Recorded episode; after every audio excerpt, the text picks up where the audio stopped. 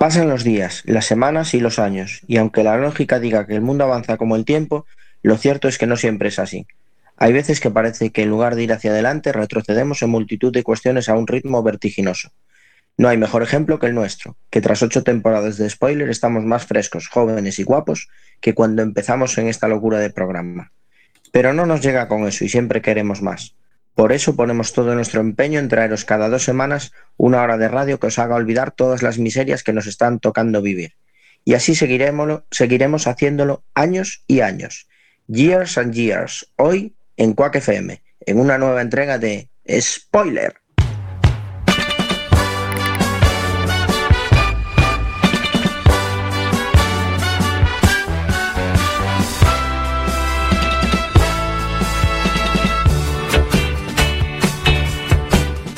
Martes 26 de enero de 2021 estáis escuchando Quack FM a través de la 103.4 www.quackfm.org Martes de series, martes de spoiler.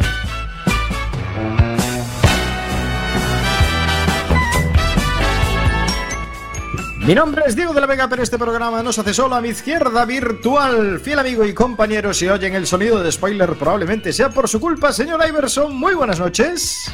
Muy buenas noches, Diego. Muy buenas noches a toda la audiencia de spoiler. Qué alegría poder volver después de dos semanas y qué guay que traemos una serie que yo creo que define muy bien el momento actual este de la despedida de Donald Trump de la Casa Blanca.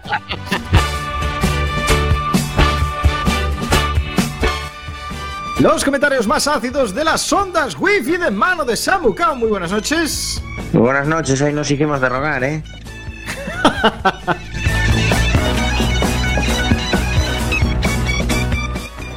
Todo lo bueno se hace de rogar. Samu Kao. Y también bueno y querido es nuestro community manager reconvertido a técnico de sonido. Crucen los dedos para que todo salga bien. Chema Casanova, muy buenas noches. Muy buenas noches, Diego. Yo creo que ya lo de técnico de sonido Llevo años y años haciendo la técnica. Desde que nos hemos confinado aquí, Alex lo ha dejado totalmente. Vamos allá.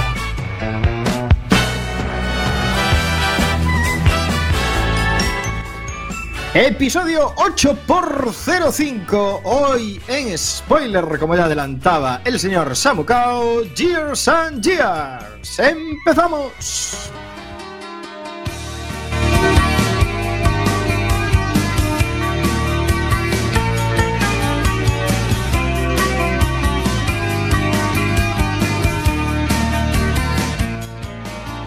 Diez y cinco minutos de la noche estáis escuchando Quack FM, radio comunitaria de A Coruña, a través de la 103.4 www.quackfm.org. Recordad queridísima audiencia, que podéis seguirnos en las redes sociales, Facebook, Twitter, incluso tenemos un Instagram que algún día se creará, pero no va a ser esta semana. Y lo que más nos gusta, lo que más nos importa, lo que más queremos es nuestro queridísimo blog podcast que está prácticamente actualizado. Diríamos que está ahí a, los cierres de tener todos los capítulos de esta temporada muy cerquita, pero le vamos dando caña. Spoiler.quackfm.org, donde podéis escuchar todos nuestros programas y os dejamos un breve resumen de qué va el programa, unos detallitos para que veáis ahí todo el material que tenemos. Ocho temporadas que da gusto oírlas, así que os las recomiendo encarecidamente. Tuesday.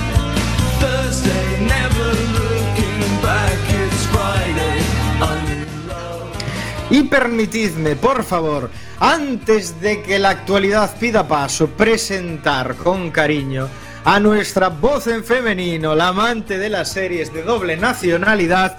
Ella es Isa Lema. Muy buenas noches, Isa. Bienvenida. Un poco tardía, pero agradecemos un montón que estés entre nosotros. Hola, Puedes Isa. hablar, Isa. Hola. Hola, hija. Te esperamos, te esperamos, te esperamos a que te acomodes, Isa. Mientras damos paso ahora sí a la candente actualidad del mundo de las series, por favor, Chema Casanova, que suene de nuevo en Quack FM, Ready Player One, que llegan las spoiler ticias. Spoiler en Quack FM.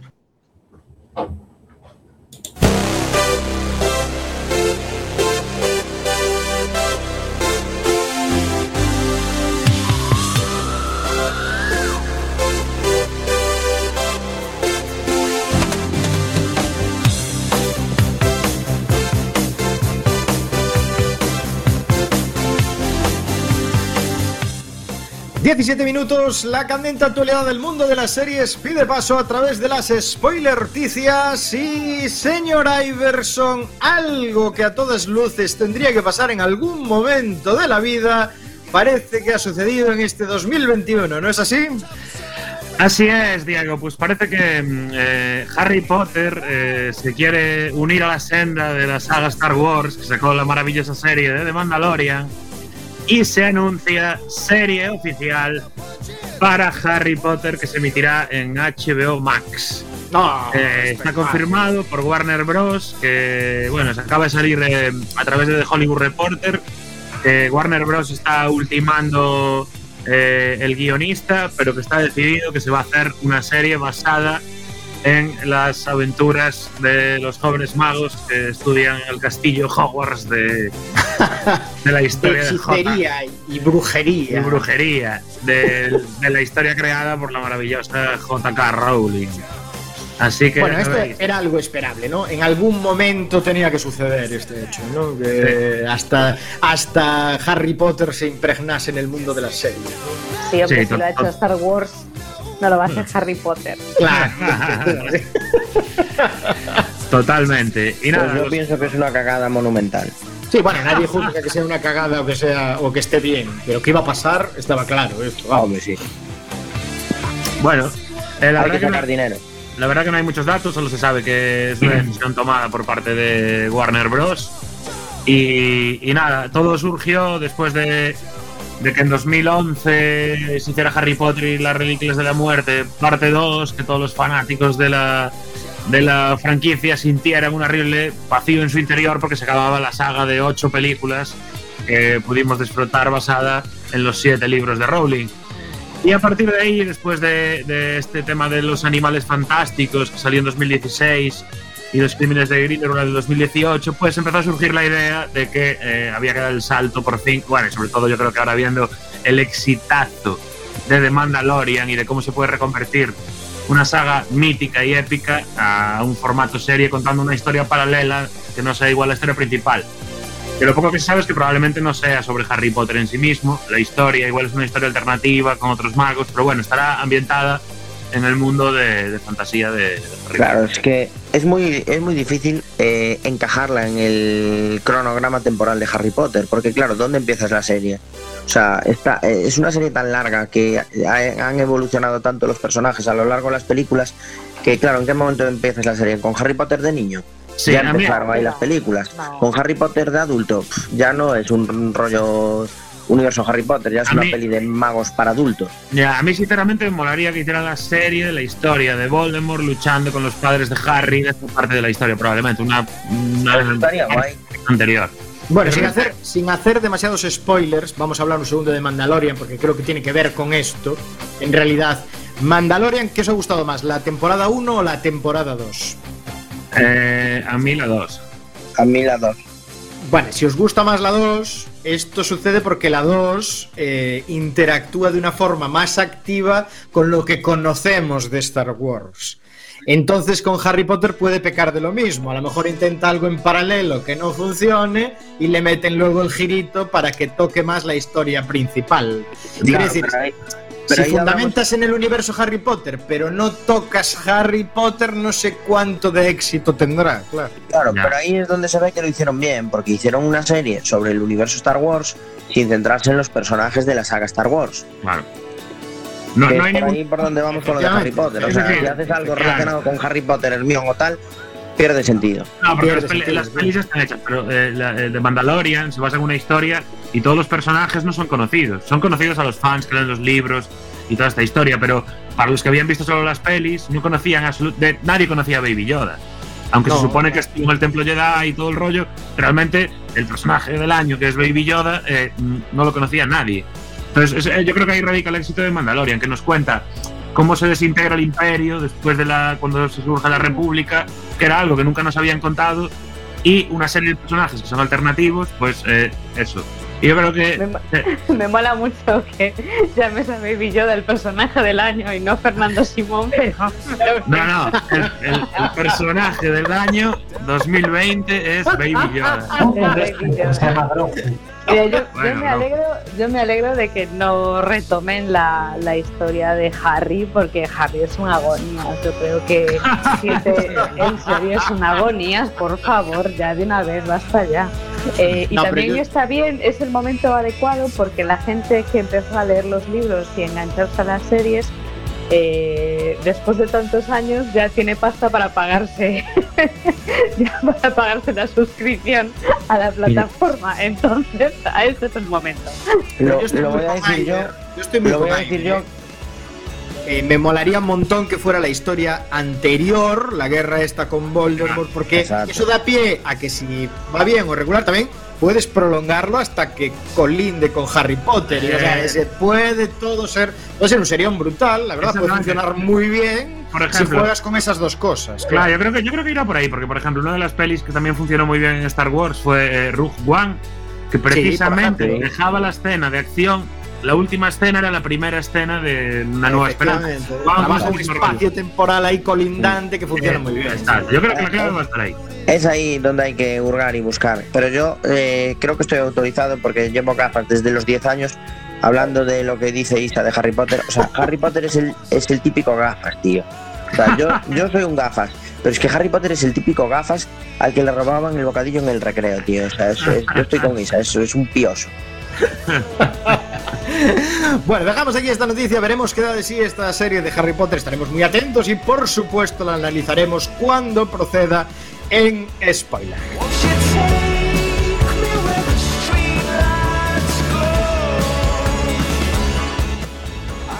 Y ahora vamos con más noticias porque otra de las series que prometía ser serie del año y bueno, quedó ahí, ahí, ahí, fue bien acogida por la crítica y tuvo bastantes visualizaciones, pues parece que tiene una precuela, ¿no es así, Samu?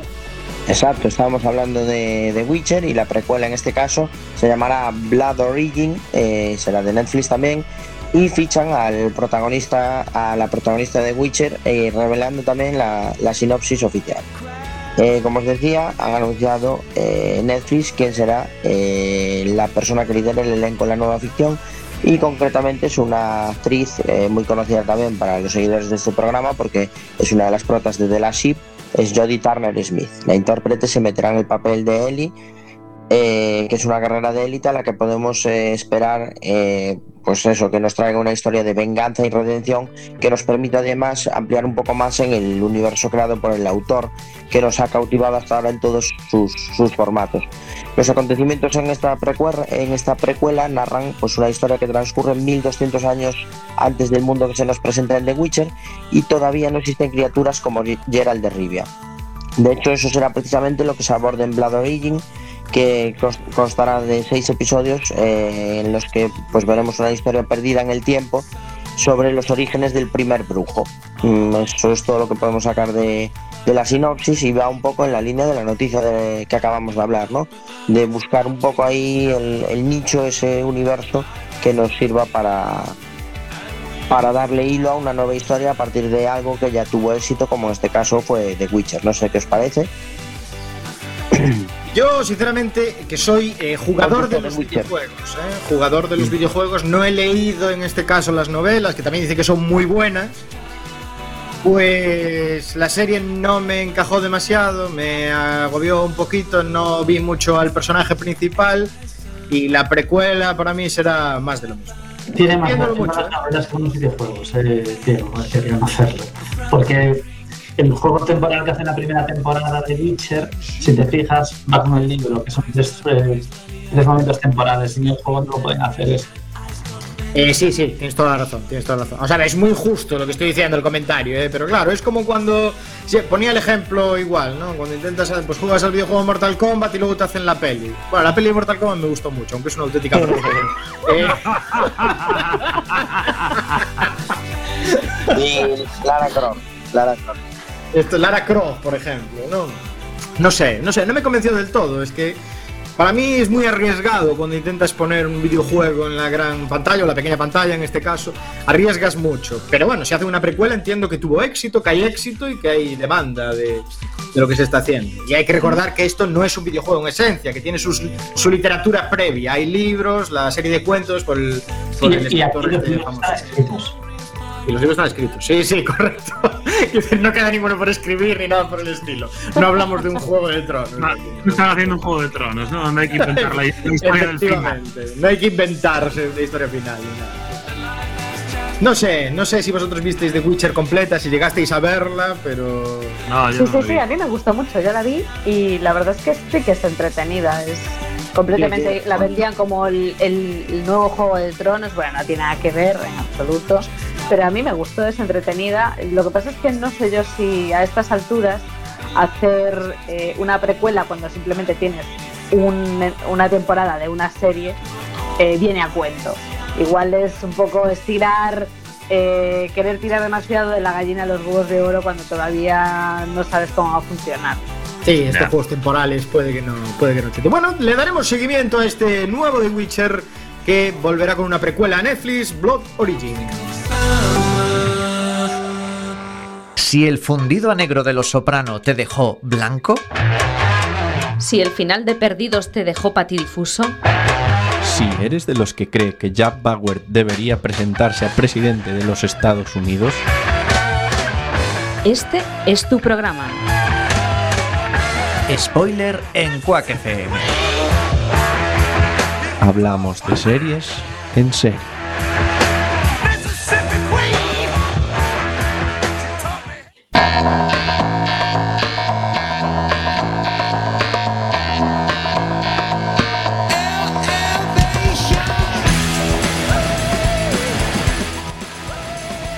Diez y 20 minutos de este martes de series, martes de spoiler. Y vamos ahora con la última noticia de este bloque de la candente actualidad del mundo de las series a través de algo español, producto nacional que siempre nos ilusiona por estos creadores, ¿no es así, Isa?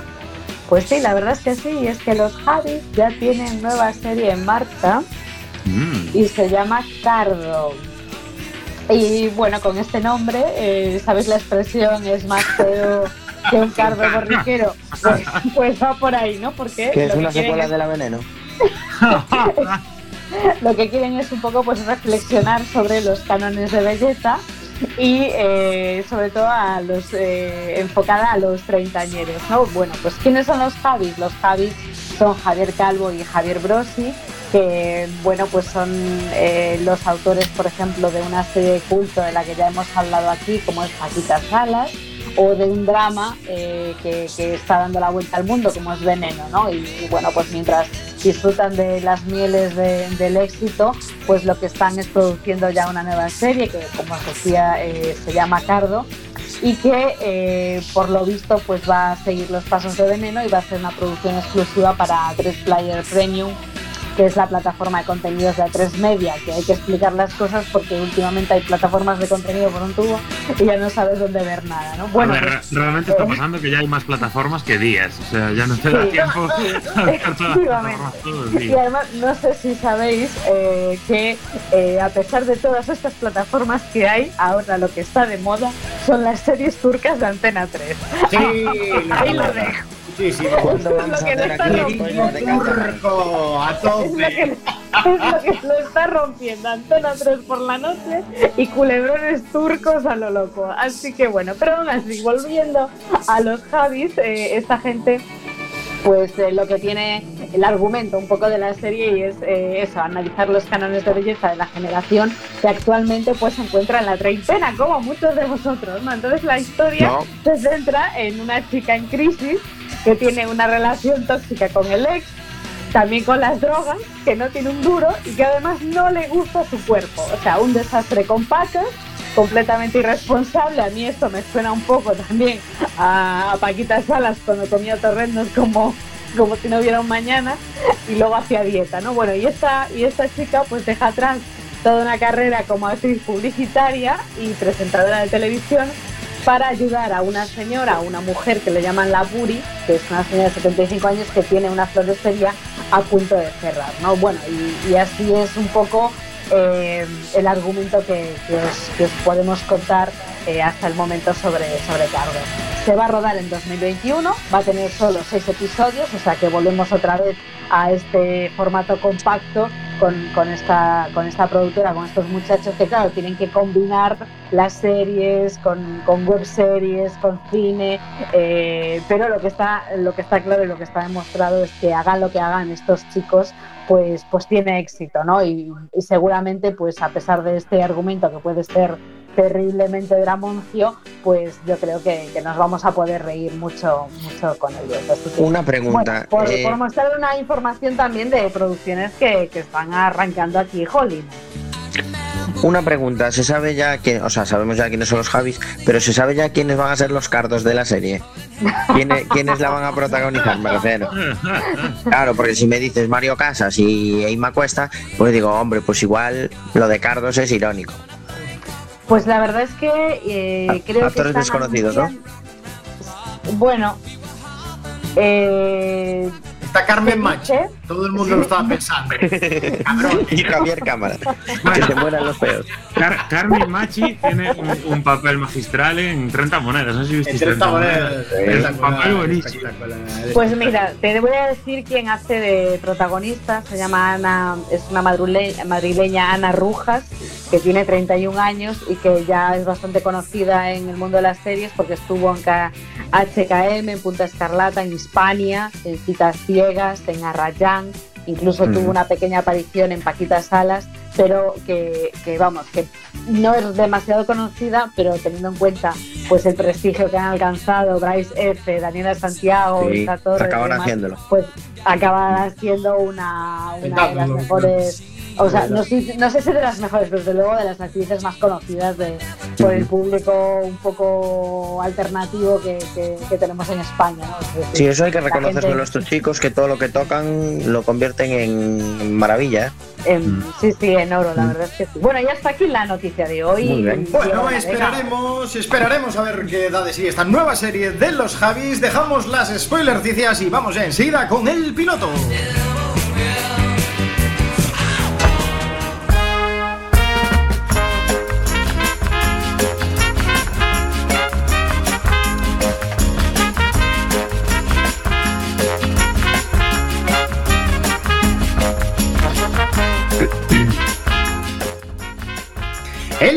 La sección con recorrido donde Samucao nos habla de series fresquísimas que acaban de salir y analiza su primer episodio. ¿Cuál es la de esta semana, Samucao?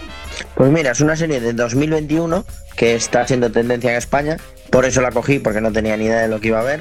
Pero dije, a ver qué se está cociendo este año. Y cogí una serie que está de número 6 en tendencias en España que se llama Madre Solo hay dos. A priori, pues eso, típica comedia de nueve episodios de media hora, fresquita. Eh, fijaros hasta qué punto desconocía la serie que no me di cuenta de que era mexicana hasta que le di al play y escuché hablar a los actores. Pero bueno, es una comedia mexicana que tiene un punto telenovelesco, que bueno, ya por títulos podéis imaginar, se llama Madre Solo hay dos.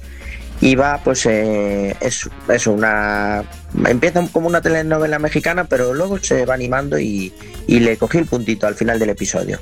Eh, la historia se resume muy fácil. Una mujer, eh, una chica ventañera embarazada, eh, soltera y que se acaba de dar cuenta de que es lesbiana. Eh, una mujer rica y con mucho éxito en los negocios que se acaba ya pues, de unos 40 y pocos, eh, que se acaba de quedar embarazada también sin querer de su tercer hijo, que le viene un poco fuera de hora. Y eh, pues eso, una rica, la otra una chica que vive con su madre y con su abuela y que no le da para llegar a fin de mes. Y están pues eh, embarazadas las dos, con tan mala fortuna que una iba de camino a un hospital rico a parir y pilla un atasco y no da llegado y tiene que acabar en un hospital de barrio pobre en México. Y la otra iba a parir en casa con la ayuda de su abuela, que era matrona, pero su abuela no da llegado y entonces tiene que acabar yendo al hospital. Entonces acaban compartiendo habitación y una enfermera torpe decide a la hora de bañar a las niñas quitarles la pulsera. Entonces en el momento que se la vuelve a poner, pues se la pone mal y se llevan a las niñas cambiadas del hospital. No explican por qué, pero cuatro meses más tarde en el hospital se dan cuenta de que se las han dado cambiadas. Y entonces las tienen que descambiar. El problema viene en que cada una de ellas ya le ha cogido cariño a la hija que lleva cuatro meses criando. Eh, la cosa se embrolla un poquito cuando el marido de la rica eh, conoce a la familia de, la, de la jovencita que parió al lado de su mujer, porque eh, en una página de contactos, pues mira que no es grande Ciudad de México, que tiene 40 millones de habitantes, pues este tío en una página de contactos acabó contactando con la madre de la, o sea, con la abuela de la, de la niña de los pobres, que pues tendrá eso, es una abuela de 40 años así jovencita, y digamos que se contactaron por Tinder y acabaron echando un kiki, por lo que se ve en el episodio, con lo cual la historia ya de por sí promete liarse. Entonces, bueno, al final del episodio se descambian las niñas, pero claro, ya las tienen, una, una está acostumbrada a beber leche de fórmula, la otra toma la teta, entonces claro, ahí ya tienen un lío, una se empieza a sacar leche para mandársela a la otra, la otra le manda los bricks de leche de fórmula porque la otra no tiene para comprar leche de fórmula, y bueno, al final del episodio llegan a un, a un acuerdo de que la que tiene pasta echa de menos, bueno, las dos echan de menos a la que criaron esos cuatro meses y la que tiene pasta le propone que se vaya a vivir con ellos. Entonces la idea es que empiecen a convivir y criar las dos niñas juntas. Eh, mm, yo creo que se deja ver. A ver, no os esperéis la serie del año, ni mucho menos, no es Lupin, vamos, ni por asomo. O sea, eh, Lupin es un serión y esta es una comedia entretenidilla para ver cuando pues el Vaya protocolo sanitario te confina. La verdad, que, la verdad que Sam, yo veo que tiene, tiene todos los mimbres de lo que te gusta a ti. Tiene todo el material de lo que te va, eh. Madre Sí, sí, hay, hay folleteo, hay líos. sí. Sí. Yo Bueno, ¿le damos recorrido o no le damos recorrido? ¿Qué Le veo recorrido porque yo quiero saber cómo acaba la historia del marido de la rica con la abuela del otro bebé. Que eso, eso promete. Bueno, pues hasta aquí este piloto de esta semana. Madre, solo hay dos. Veremos si hay recorrido o no. Parece bastante telenovelesca, pero nuestro experto, Samu Kao, dice que habrá recorrido. Así que ahí queda, la analizaremos o la revisaremos en próximas ediciones. Ahora vamos directamente con la serie de la semana que ya empieza su análisis. Hoy en spoiler, Years and Years.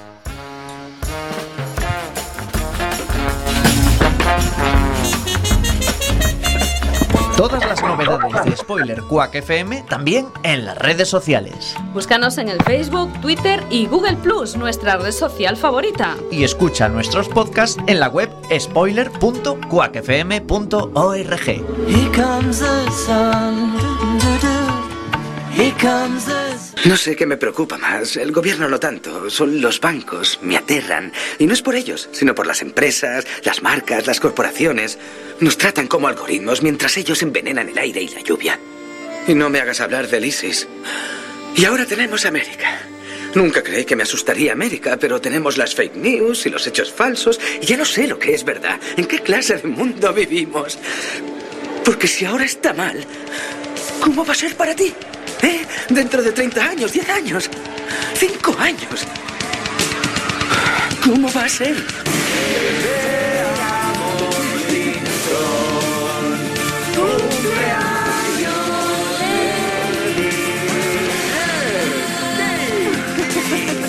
Y el mundo se despierta con un segundo mandato del presidente Donald Trump. El presidente que tenéis es el que merecéis.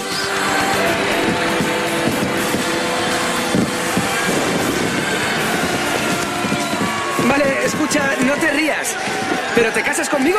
Por Dios, eres tronchante, Dani. ¿Quieres casarte? Sí.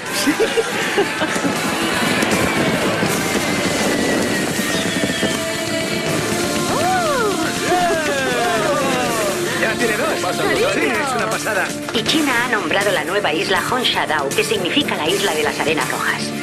La fecha de las elecciones generales se ha anunciado para el jueves 5 de mayo. Me voy a presentar. Sí, creo que ya era hora, ah, pero me voy a presentar como candidata independiente. Yo, Daniel Samuel Lyons, te tomo a ti, Ralph Joseph Cousins, como legítimo esposo.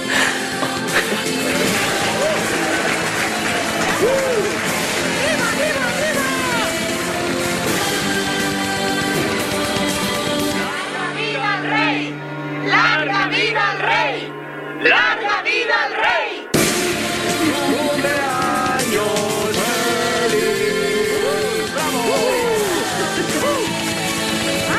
Vivian Allison Rook. 3.576 votos. Archie Goodlin acaba de ser elegido como miembro del Parlamento de este distrito. Volveré. Es cuestión de tiempo. Pienso volver. El ejército ucraniano ha tomado el control del gobierno. Han invitado al ejército soviético a Kiev para mantener la estabilidad.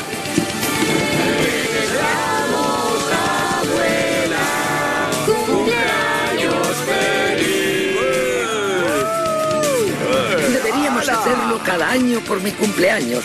Es una nueva tradición. Estoy pelando. Lo llamaremos la fiesta de invierno. Alemania todavía está llorando la muerte de Angela Merkel. Oh, ya era hora. Bueno, no quiero ser maleducada, pero ahora el mundo es mucho más bonito. Usted tiene un gran futuro en la política. ¿Por qué la han invitado a hablar? No tiene un cargo, no es nadie. Ah, ríete un poco. Pero me lo tomaré como un cumplido. Brindo por los amigos ausentes, por nuestra querida hermana que está más allá del océano. Por Edith. Por Eddie.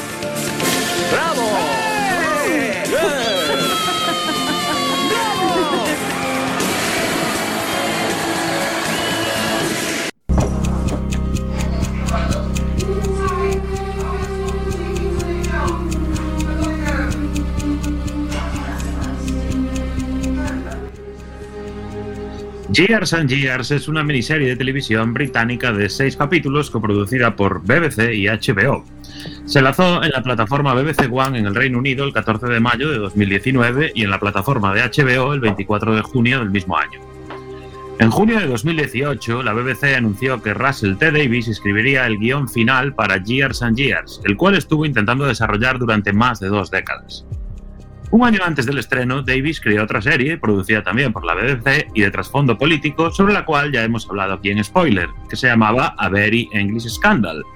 En octubre de ese mismo año se anunció que Emma Thompson se uniría al elenco de protagonistas junto con Rory Kinnear y el rodaje comenzaría el 12 de octubre en Manchester y finalizó el 17 de marzo de 2019 bajo la orden de Simon Thela Jones.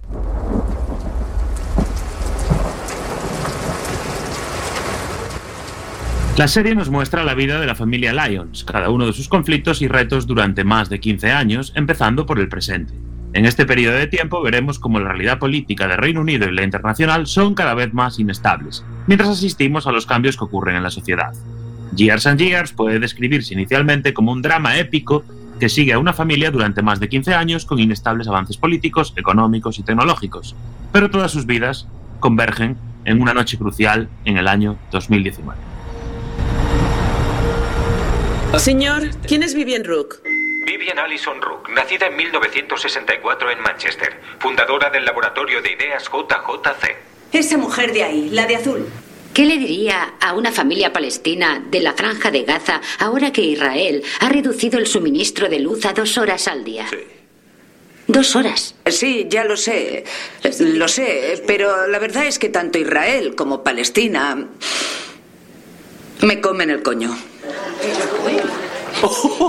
¡Qué fuerte! ¿Qué acaba de decir? Ahora me cae mucho mejor. No puede decir algo así. Vamos, repítelo. ¿Quién es? Una cosa así, cuando es una situación que afecta a todos. Steven lo está viendo. Dani lo ha visto. Seguro que escribe una reclamación. Mira, es trending topic. Vip Rook. ¿Qué han pasado? ¿20 segundos? Tengo que disculparme con los espectadores. No puede decir algo así. Pero soy sincera, soy sincera. Kiev, Yemen, Qatar, les aseguro que pueden comerme. No, no, no, no, no, no. Como vuelva a decir eso, tendré que excluirla. Esa es la cuestión. No podemos decir nada que sea verdad. Y yo ya me he cansado, literalmente me he cansado. Lucy lo está viendo. ¿Y Javindran, él? ¿Lynn? Vota a Beef Rook. países. Los titulares me gritan a la cara. y, lo único que quiero es que me recojan la basura una vez a la semana. Quiero, quiero que el colegio que hay a 200 metros de mi casa recoja su basura y por el amor de Dios, mi madre camina con bastón. La gente no podría dejar de aparcar en las aceras. Dejen de hacerlo. Pero adelante, pregúnteme por Israel, pregunte por Palestina y yo le contestaré que me pueden comer el peluche. Pero he captado su atención, ¿a que sí? Madre mía, es un monstruo.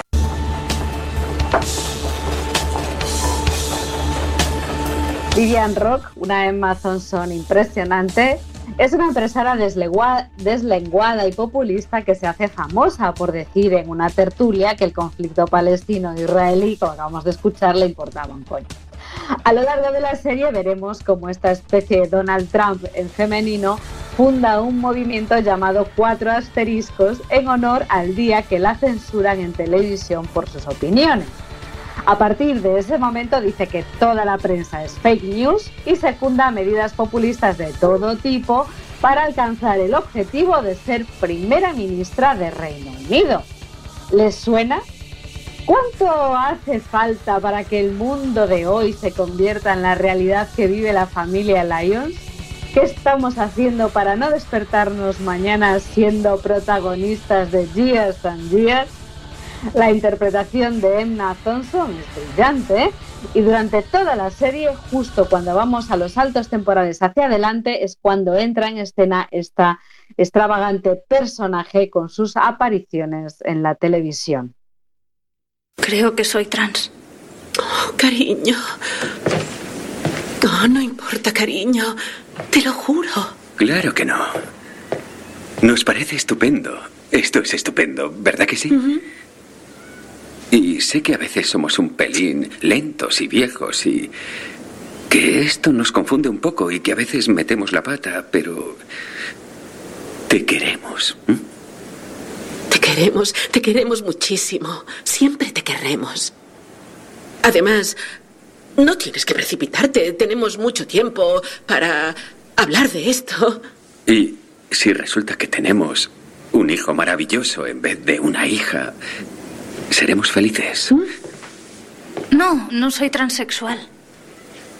Ah, ¿Esa no es la palabra? ¿no has dicho trans? ¿Cómo tenemos que llamarte? No soy transexual. Soy transhumana.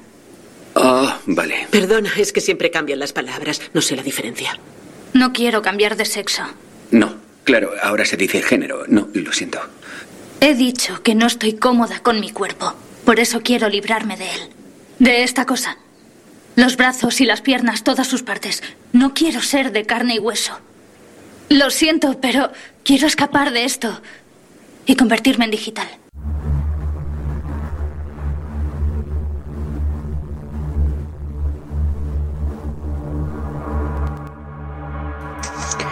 Stephen, Rory Kinnear y Celeste, Tania Miller, asesor financiero y contable respectivamente y padres de dos hijas, gozan de una posición financiera estable y tienen que enfrentarse al reto de lidiar con sus hijas en este mundo loco que les tocó vivir.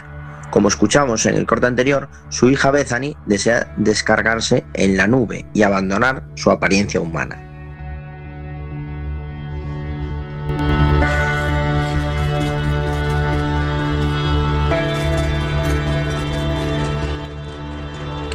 Rosie, la hermana menor de los Lions, es madre en este primer episodio y desde el primer momento está buscando un nuevo compañero de vida. Durante la serie veremos cómo Rosie será carne de cañón para el movimiento que está surgiendo de los cuatro asteriscos, apoyando a la loca de Bib Rook.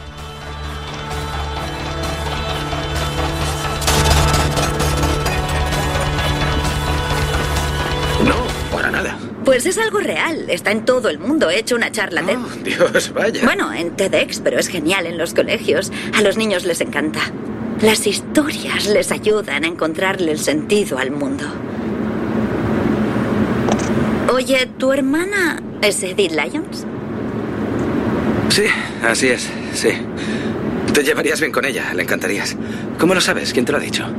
Sí, me lo dijo Mike, el del número 12. Vaya. Me parece alucinante. He leído todos sus libros. Ah, no son exactamente libros, son ensayos interminables. No, bueno, sí, hace años que no la veo. Ni siquiera vino a casa cuando murió nuestra madre. Ahora está en Lagos, creo, armándola. Tú trabajas para el ayuntamiento. Sí, trabajo para la oficina de vivienda. Lo sé. Es aburrido. Mismo me encargo de los refugiados. Llegan a mares de Ucrania. 1500 el último mes. Vivienda no puede acogerlos y les hemos construido un pueblecito.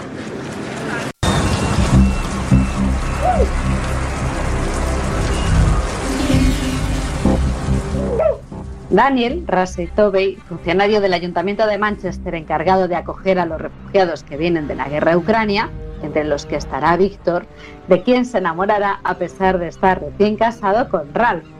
Este último, Ralph, es profesor en un instituto y defiende de manera vehemente que la Tierra es plana. Por otro lado, Edith, Jessica Hines, es una activista política y la conocemos cuando está en Vietnam, la noche fatídica.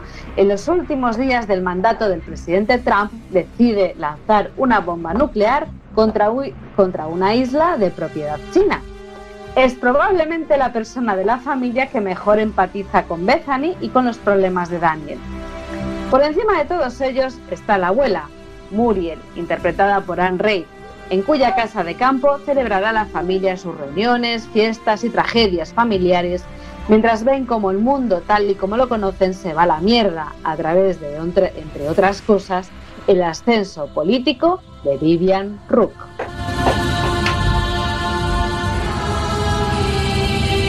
Estoy bien, estoy bien, creo. No sé, no, no sé si eso ya importa.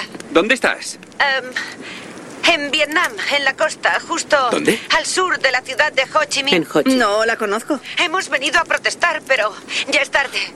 ¿Qué? Ya están todos ahí, en Hon Sha Dao. ¿Es eso de esa isla rara? Por Dios, abuela, ¿no ves las noticias? Te mando enlaces todos los días. Hon Sha Dao es una isla artificial. La construyeron los chinos. Población 26.000, pero es más que eso. Es una base militar con armas nucleares. Eso dice América. Lo han dicho esta mañana en la radio. ¿Qué ha pasado?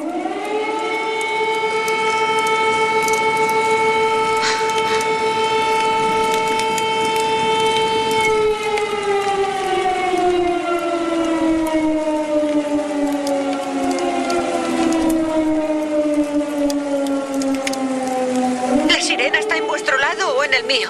Es aquí. Pues aquí también suena. ¿Qué significa? Que, que han lanzado un misil. ¿Qué? ¿Quién? ¿China? Ah, América ha lanzado un misil nuclear a Honsha. No jodas. Dios santo. Lo ha hecho. Donald Trump lo ha hecho en sus últimos días de cargo. Pero nosotros no tenemos sirenas, ¿no?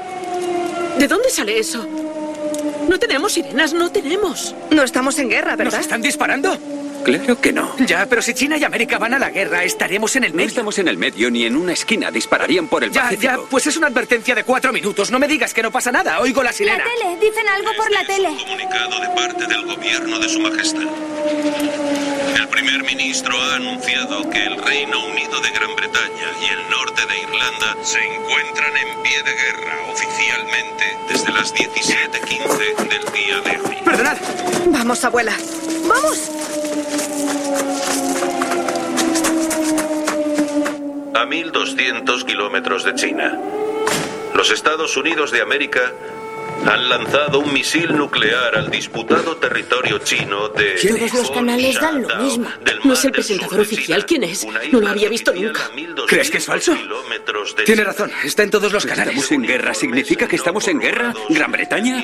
No lo sé. Es un UGM-133A Tridente. ¿Ha dicho tridente? Somos nosotros. Somos nosotros, ¿no? Dios, somos nosotros. ¿Tridentes por nosotros? ¿Somos los únicos con misiles tridente? No lo sé. ¿O nos han utilizado? No lo ¿Eso sé. es lo que han hecho? ¿América nos ha utilizado? Steven, no lo sé. Pero lo derribarán los chinos. No va a caer. Los derriban. Es lo que hacen siempre.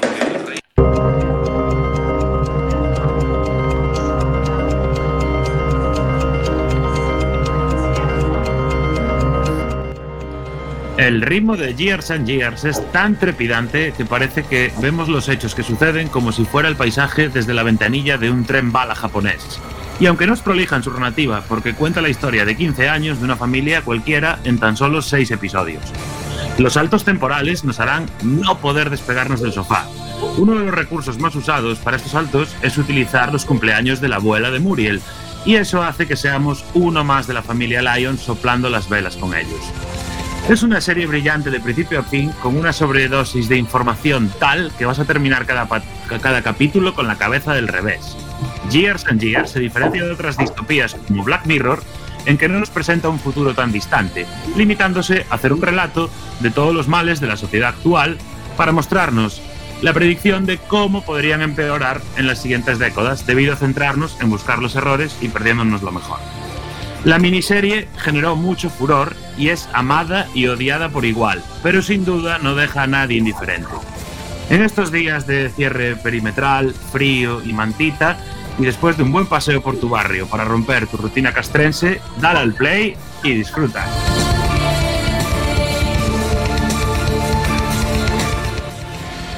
Y hasta aquí el análisis de este Years and Years, serie de HBO británica que pues no ha dejado a nadie indiferente, sin duda. Vamos con nota spoiler y un pequeño análisis aquí de nuestros contertulios. Samukao, nota spoiler para este Years and Years analizado hoy. Estás en mute, Samukao. Perdón, para mí un 8,5. Me gustan estas series que te hacen explotar un poquito la cabeza. 8,5. Chava Casanova, nota spoiler.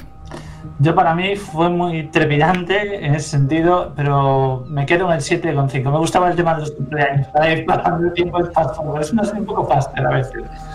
7,5 de Chava Casanova. Isa, Lema. Yo le doy un 7 porque le reconozco que la serie está muy bien, está súper bien hecha, es un guion impresionante, la idea está guay. A mí personalmente me agobió un poco, pero tengo que reconocer también que estoy un poco en fase de escapar de la realidad porque si no me vuelvo loca. Eh, yo voy a replicar ese siete y medio. La serie es buenísima, joder. La serie es increíble. Me parece brutal. Es que es buenísima, joder. Porque te cuenta cosas, pero, pero, pero me agobié muchísimo. Es que estoy acojonado. Es que necesito evadirme. No necesitaba esta serie ahora mismo. Esta serie es demasiada realidad, demasiados hechos que, que pueden suceder. Eh, terrible. De verdad, en otro momento le daría un auténtico 10. Seguramente en 2019 le daría un 10. Pero ahora mismo no le puedo dar más de un 7 y medio. Me agobié muchísimo. muchísimo. Pues mira, yo en, Espa- en España es como si resultara presidente del gobierno Ayuso, ¿sabes? O sea, chungo. Yo, la- yo le voy a dar un Espérate. 10. Yo le voy a dar un 10 a esta serie porque la empecé a ver el día del rollo este que hubo en el Capitolio. De hecho, yo no me enteré del Capitolio porque estaba viendo Years and Years. Y cuando volví a la realidad y puse las noticias, estaba flipando. Era en plan, ¿What the fuck ¿Qué está pasando en este mundo? Increíble. Así que a mí me encantó. Me pilló en un momento de. Brutal. De Eso sí, es muchísima información. Va todo muy Mucho, rápido. mucho, muy hay, que estar, hay que estar preparados, pero está muy, muy bien hecho. 8,2 nota spoiler, 8,3 nota IMDB, notaza de serie. Esta es la recomendación de esta semana que hemos analizado en spoiler, Years and Years. Y ahora vámonos directamente con la rivalidad.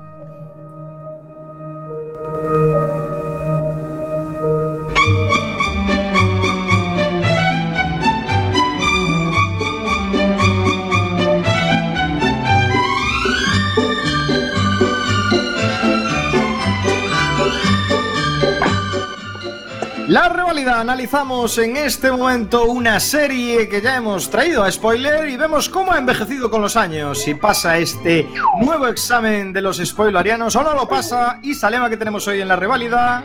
Pues en la reválida hemos traído a The Newsroom. The Newsroom. Ah, Hablamos de una serie que ya analizamos en el primer episodio de la segunda temporada de Spoiler, eh, es decir, allá por el 2014, en el 3 de octubre del 2014, es una creación de, de Aaron Sorkin. Eh, es una producción de HBO, de las primeras que, nosotros vimos, y se estrenó en el 2012, cuenta solo con tres temporadas, y finalmente pues contó además con solo 25 episodios, porque si la primera temporada empezó con 10, luego fueron recortando y la última, la tercera, acabó con 6. ¿no? Está protagonizada por el grandísimo Jeff Daniels, por Emily Mortimer, por Sam Waterston y por supuesto por Jane Fonda. Y la serie contaba la historia del equipo de redacción de informativos de una cadena de televisión muy conocida de Estados Unidos, un periodista que es Will McAvoy, eh, interpretado por Jeff Daniels, que es un presentador de noticias, y que a la vuelta de las vacaciones, después de un revés profesional muy duro, pues se encuentra con que eh, la mayoría de sus compañeros han pedido el traslado porque no quieren trabajar con él, su jefe contrata a una productora ejecutiva nueva y resulta que la productora es su exnovia. Y además la exnovia entra y lo que hace es poner en duda el valor periodístico y ético de todo el trabajo que hacen Will y su equipo. O sea, un, un revolutum, ¿no?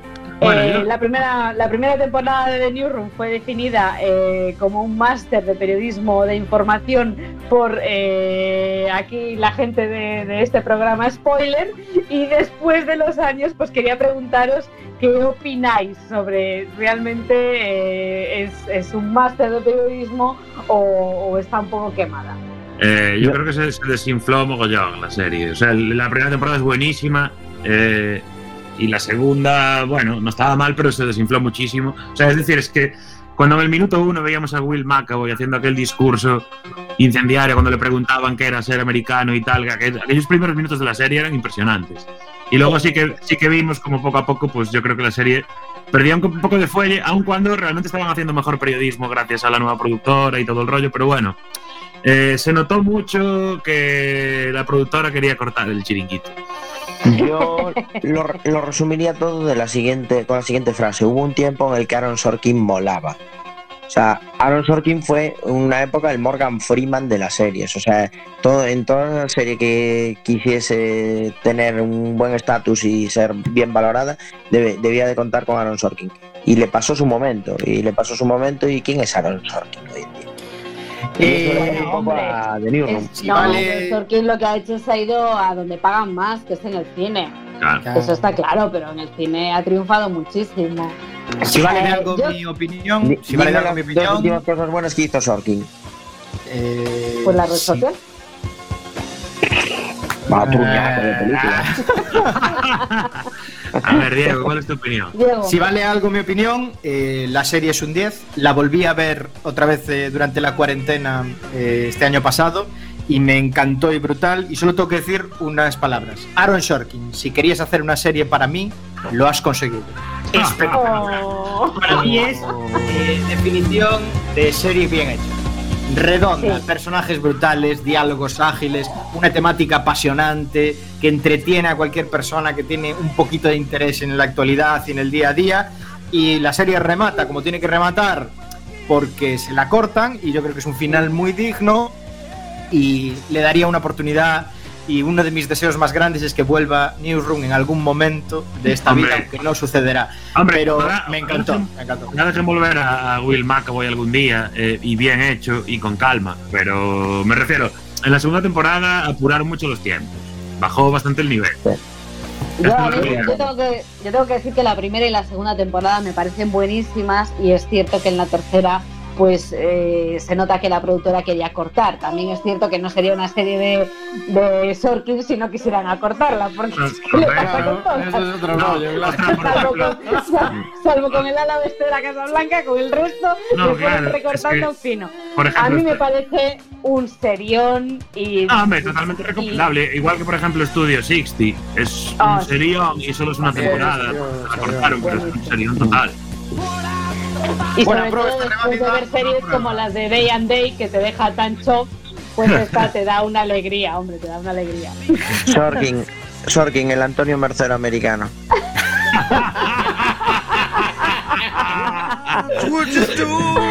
Eh, que todo lo que hizo estuvo bien, ¿eh? Antonio Marcero hizo cosas brutales.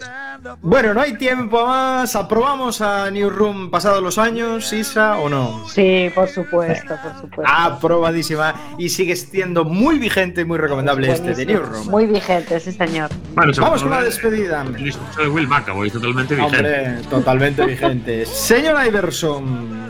Un placer, Diego. Me lo he pasado muy bien. Nos vemos dentro de dos semanas. Besitos. Señor Samokao. Nos vemos dentro de dos semanas a ver quién es el Judas aquí. Y Salema. Un beso para todos. Chema Casanova. Dos semanas, a ver si nos queda de cambio, eh, Diego.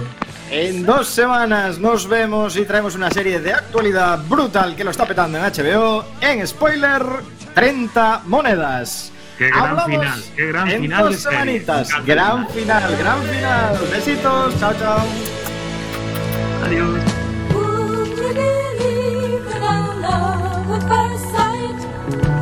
I'm certain it happens all the time, yeah. What do you see when you turn out the light? I can't tell you, but it's so